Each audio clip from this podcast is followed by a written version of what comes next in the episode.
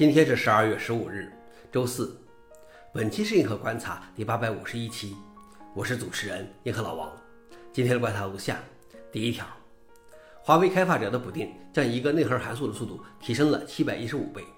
正在开发中的 Linux 六点二合并了华为开发者雷震的一个补丁，将 KLSIMS lookup name 的查找速度提高了七百一十五倍。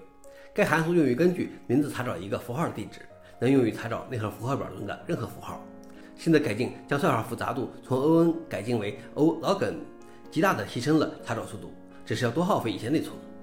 Linux 内核社区将此补丁评价为 Linux 的圣诞节礼物。消息来源 f o r u n i x 老王点评：可喜可贺。顺便说一句，在 Linux 6.1 LTS 中，华为再次以内核补丁数排名第一。第二条是 Xlog 紧急发布补丁，微烂也未逃开。这六个补丁与 Xlog 服务器扩展中的安全问题有关。是围绕对战溢出、使用后释放、越界访问等类似问题，可能会导致本地提权和远程代码执行。